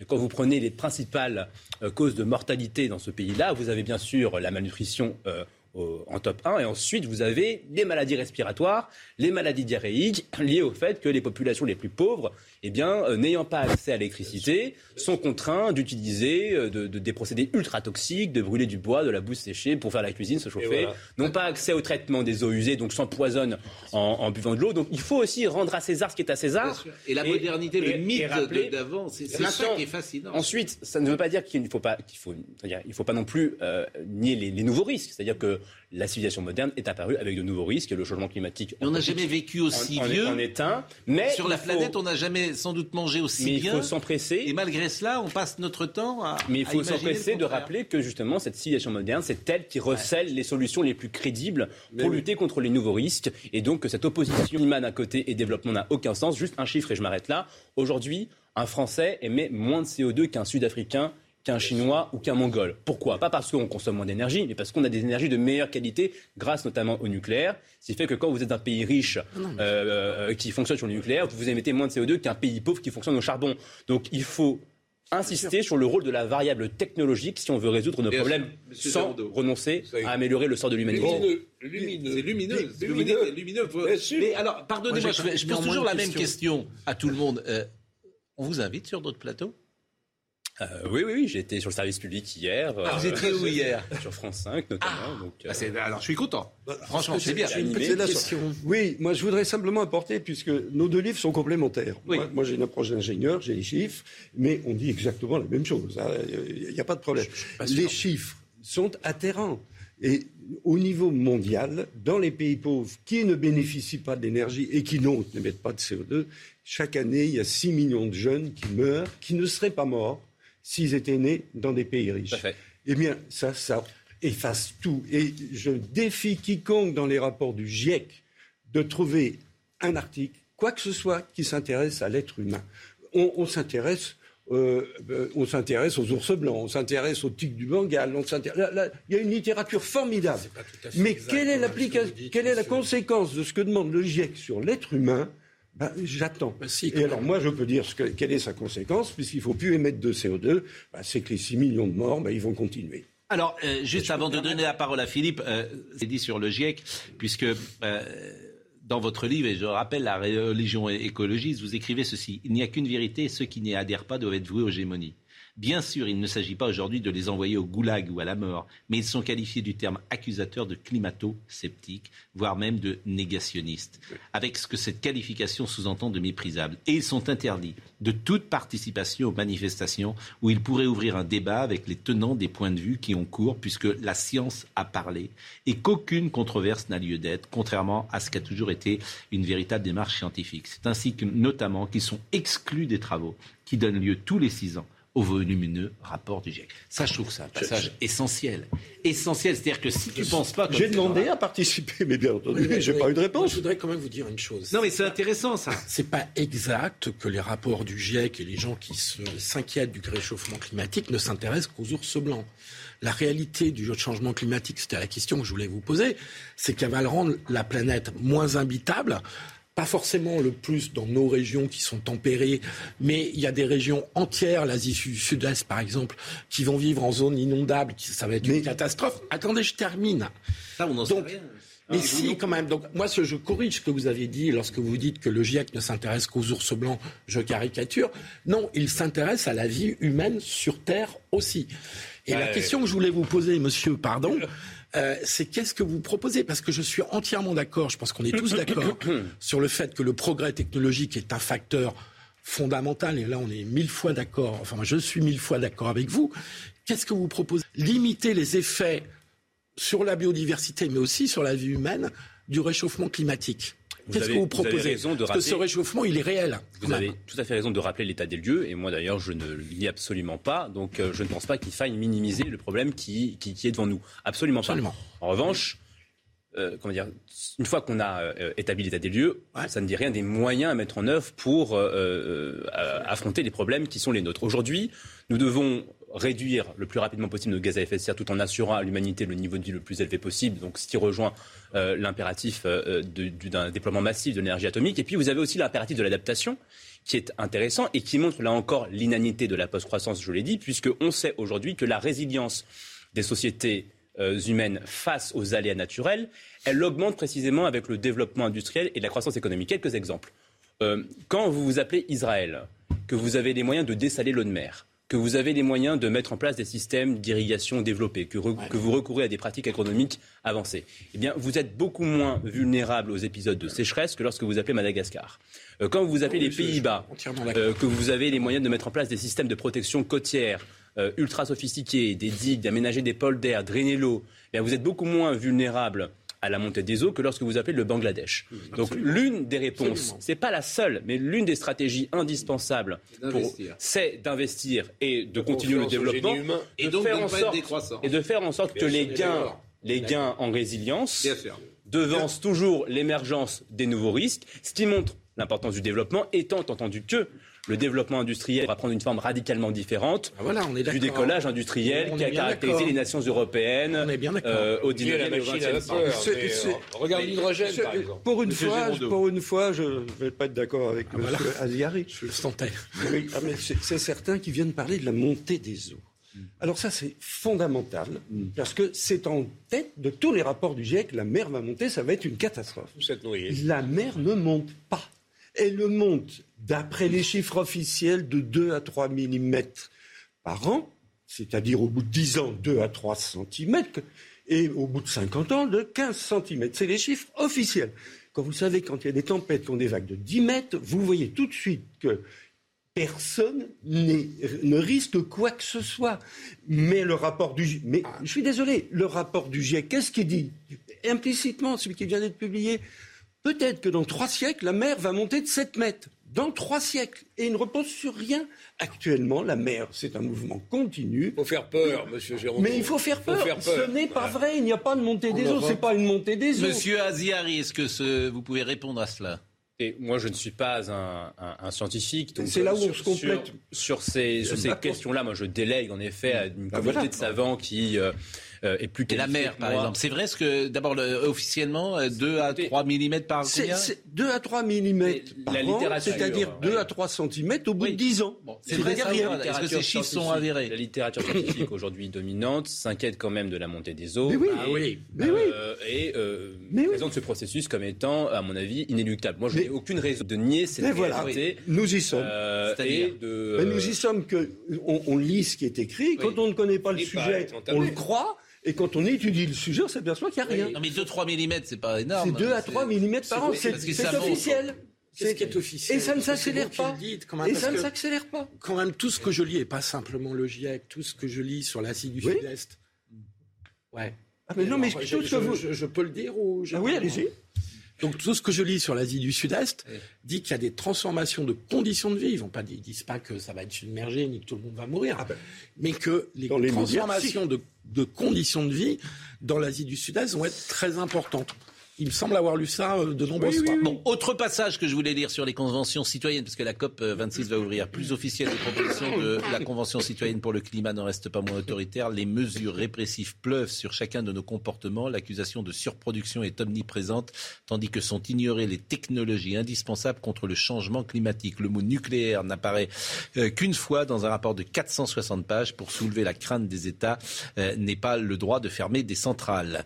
Euh, cela suffit pour disqualifier cette assemblée Écrivez-vous. Puis il y a un truc qui m'a amusé également, alors que certains voient dans l'agriculture le péché originel de l'homme, rappelons que les quelques millions de chasseurs-cueilleurs qui vivaient avant la révolution néolithique ont réussi à décimer une partie de la mégafaune du Pléistocène. L'agriculture fut donc une bénédiction pour la conservation de certaines espèces sauvages, à tel point qu'on mandate aujourd'hui les chasseurs pour réguler leurs effectifs. L'agriculture réduit notre dépendance envers la chasse en augmentant la biomasse des élevages. Non, mais c'est important de rappeler euh, Quelques des vérités. Oui, quelques vérités euh, des évidences. Juste un mot sur les associations. Par exemple, WWF, que je ne connais pas ou mal.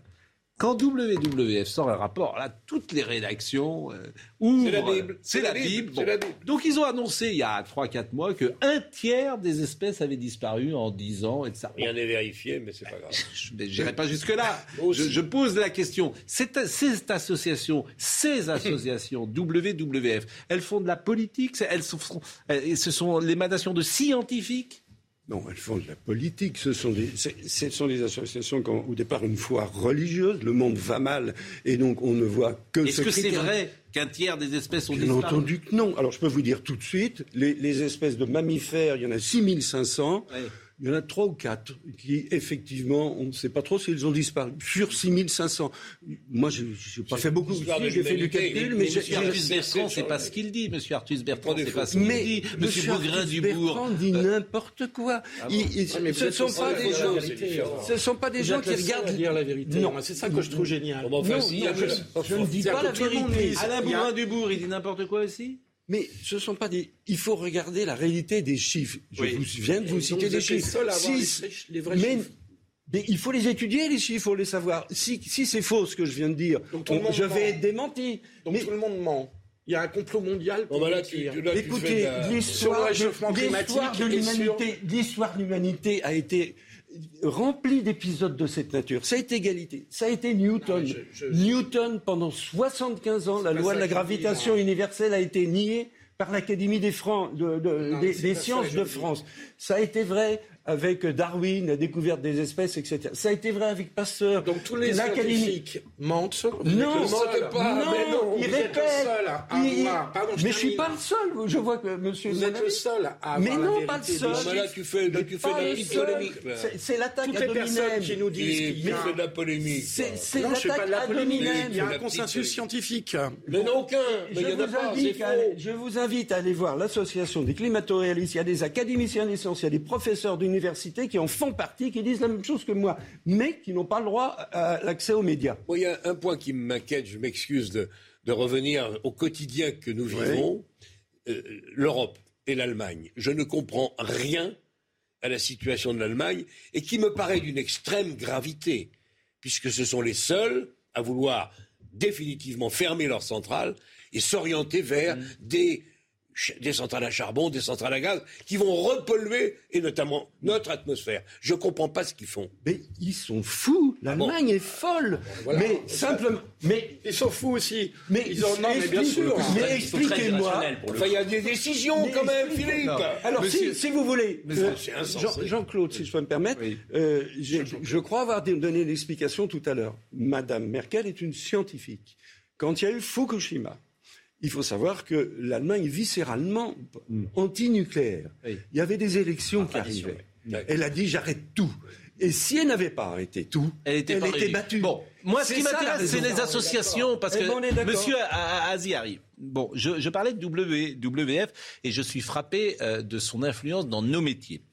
En 2020, par exemple, euh, plus des deux tiers des populations de vertébrés sauvages ont disparu en 50 ans, selon WWF. Ça arrive un matin, c'est la une, je me souviens, du Parisien, tout le monde ouvre là-dessus et tout le monde fait euh, parler. C'est un déclin de plus en plus marqué, de 70 à 2016. Le déclin moyen des populations de 4000 espèces de vertébrés sauvages a été de 68%, il était de 60% deux ans plus tôt, 58% quatre ans euh, plus tôt. Bon, euh, les animaux donc subissent une tendance de- oui, de décroissance, il y en a de moins, mais... C'est vrai ou pas? Moi, que, que- comment voulez-vous que je dise plus de deux tiers des populations de vertébrés Mais d'où ça vient ce chiffre? D'où ça vient? Il n'y a Je- pas une étude pour le montrer. Alors, la question de la biodiversité fait l'objet de pas mal de controverses au sein des écologues. Premièrement, on sait qu'on s'est très mal répertorié aussi l'ensemble des espèces sur Terre, donc et euh, leur évaluation est quand même assez compliquée. Alors, je dis des espèces qui disparaissent. Ça, Je dis quand même, pour obtenir ce chiffre, l'ONG se base sur l'indice planète vivante calculé par la Société zoologique de Londres. Il suit des données scientifiques sur 21 000 populations de plus de 4 000 espèces différentes de vertébrés et ces résultats dépassent les prévisions euh, WWF. Donc, il y a quand même, on- c'est pas des chiffres qui sortent de euh, nulle part. Ce qui est vrai, c'est que dans certains endroits, dans certains écosystèmes, vous avez des espèces qui disparaissent. Ça, c'est, un fait. Oui, mais là, deux tiers des vertébrés. Maintenant, le problème de la biodiversité, c'est qu'une fois qu'on dit qu'on veut protéger la biodiversité, on n'a encore rien dit. On n'a rien dit des espèces qu'on voulait protéger, on n'a rien dit des habitats qu'on voulait euh, protéger, et puis, et puis surtout, on n'a rien dit des concessions acceptables euh, Pour la protection de Ah. telle espèce, tel habitat, en sachant que euh, nous sommes des êtres vivants, que nous devons interagir avec notre milieu pour vivre, que nous sommes obligés d'aménager notre environnement pour notre prospérité, notre santé, ce qui parfois nuit à certaines espèces. Je prends un exemple que- qui est assez connu, mais le paludisme, par exemple, fut endémique en France jusqu'au 19e siècle. Il disparut parce qu'on a asséché les zones humides, parce qu'on a euh, effectué des- de, de l'épandage Et insecticide. donc, il y a des moustiques qui Alors sont oui, quand vous faites ça, vous nuisez probablement à une certaine biodiversité, c'est vrai. voilà. Mais vous sauvez en contrepartie Ah oui. euh, certaines, euh, quand même choix. plusieurs dizaines de, milliers de, de vies humaines. Le Donc choix. la question qui se pose, c'est pas pour ou contre la biodiversité, c'est avec, quelle es- avec quelles espèces nous voulons cohabiter. Quelle nature voulons-nous finalement?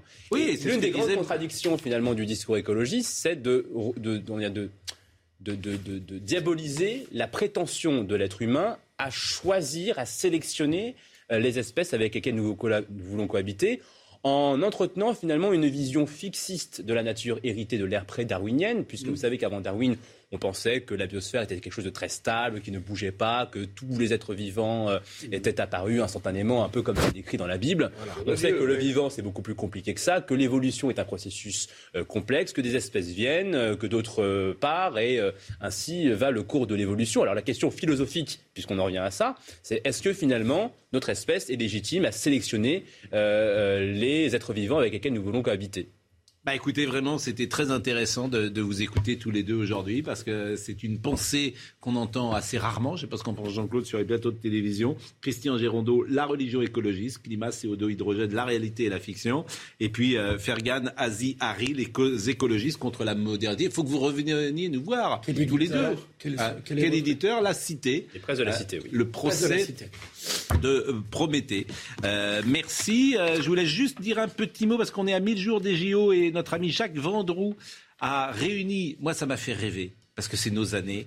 Euh, il a réuni pour un déjeuner les champions des années 80. Regardez, Bernard Hinault, Alain Prost, Serge Blanco, Michel Platini, Marie-Jo Pérec et euh, manque juste Yannick Noah. C'est les Euh, années 80. Et qui était qui au Cameroun. Vous 80. vous rendez compte les années sport des années 80 en, en vélo, on avait le meilleur euh, cycliste du monde, Bernard Hinault. En football, on avait le meilleur joueur du monde, Michel Platini. En rugby, on avait euh, Serge Blanco et ce 15 de France magnifique, Marie-Jo Perroc. Et on avait un champion du monde de Formule 1. Les années sport, Jean-Claude. Elles vont de 75 80, jusqu'à euh, 2000, 90, ouais. jusqu'à 2000, jusqu'à la Coupe du Monde, les années sport. On et puis des gens qui, un des- champion du monde de. MotoGP, oui, mais Fabio Quartararo. Donc il faut saluer Termine. la brillance du parcours et des résultats. Mais c'est vrai, tu as raison. Et la jeunesse. Ça ne suffit pas. Je vais dire au revoir, mais ce que j'aime dans ces gens-là, c'est que c'était des vedettes populaires. Absolument. Elles avaient un lien très fort. On les voyait pas simplement que dans des émissions de sport, on les voyait chez Pivot, on les voyait au Grand Échiquier, on les voyait chez Drucker. Voilà, on a vécu, on a un lien avec Hino, on a un lien avec Noah, on a un lien avec Platini. C'est ça que j'aimais aussi euh, dans euh, cette euh, période-là. Euh, merci, merci à Marine Lançon qui était avec nous aujourd'hui, comme tous les matins. Merci à Audrey Missiraka qui était à la réalisation, à Yannick qui était au son, à Mélanie qui était à la Marine Lançon, Arthur. Hi, I'm Daniel, founder of Pretty Litter. Did you know cats tend to hide symptoms of sickness and pain? I learned this the hard way after losing my cat, Gingy. So I created Pretty Litter, a health monitoring litter that helps detect early signs of illness by changing colors, saving you money and potentially your cat's life. Pretty Litter is veterinarian developed, and it's the easiest way to keep tabs on your fur baby's health right at home. Go to prettylitter.com and use code ACAST for 20% off your first order and a free cat toy. Terms and conditions apply. See site for details. Planning for your next trip? Elevate your travel style with Quince. Quince has all the jet setting essentials you'll want for your next getaway, like European linen, premium luggage options, buttery soft Italian leather bags, and so much more. And is all priced at 50 to 80% less than similar brands. Plus, Quince only works with factories that use safe and ethical manufacturing practices. Pack your bags with high-quality essentials you'll be wearing for vacations to come with Quince. Go to quince.com slash pack for free shipping and 365-day returns.